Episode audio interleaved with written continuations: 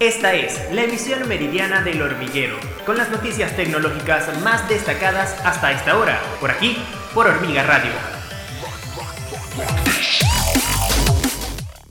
Hola amigos, bienvenidos a la emisión meridiana del hormiguero. Yo soy Isis Requena y de inmediato las noticias más importantes en el ámbito tecnológico de hoy 27 de abril.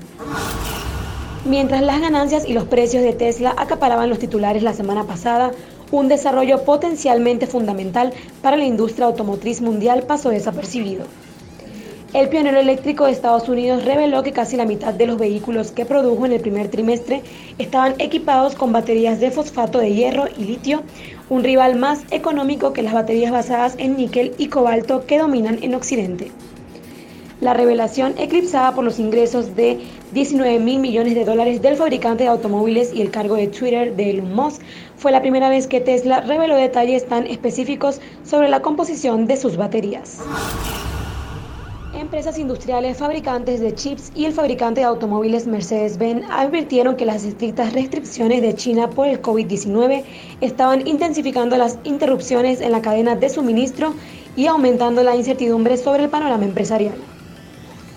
La política de cero COVID de China para combatir la variante Omicron ha traído nuevos bloqueos, obligando a las fábricas a cerrar y empeorando un atasco en la cadena de suministro global.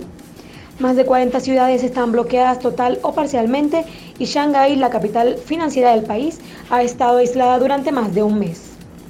Esto ha empañado a los mercados financieros preocupados por un golpe a la economía mundial que apenas se está recuperando de la caída provocada por la pandemia. Elon Musk, CEO de SpaceX y Tesla, podría verse obligado a pagar a Twitter una tarifa de terminación de mil millones de dólares en algunas circunstancias, como si Musk no logra obtener suficientes fondos de deuda para completar su acuerdo de 44 mil millones de dólares para comprar la compañía. Por otro lado, Twitter le deberá a Elon Musk una tarifa de ruptura de mil millones de dólares en caso de que fracase porque encontró una oferta competidora o si los accionistas rechazan el acuerdo de acuerdo con la misma presentación. Durante la pandemia, YouTube fue uno de los principales motores de crecimiento de Alphabet, ya que más personas estaban pegadas a sus pantallas mientras se encontraban atrapadas en casa.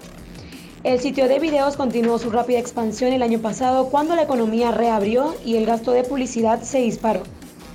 Antes de su informe de ganancias del primer trimestre este martes, se esperaba que Alphabet informara un crecimiento en YouTube del 25%.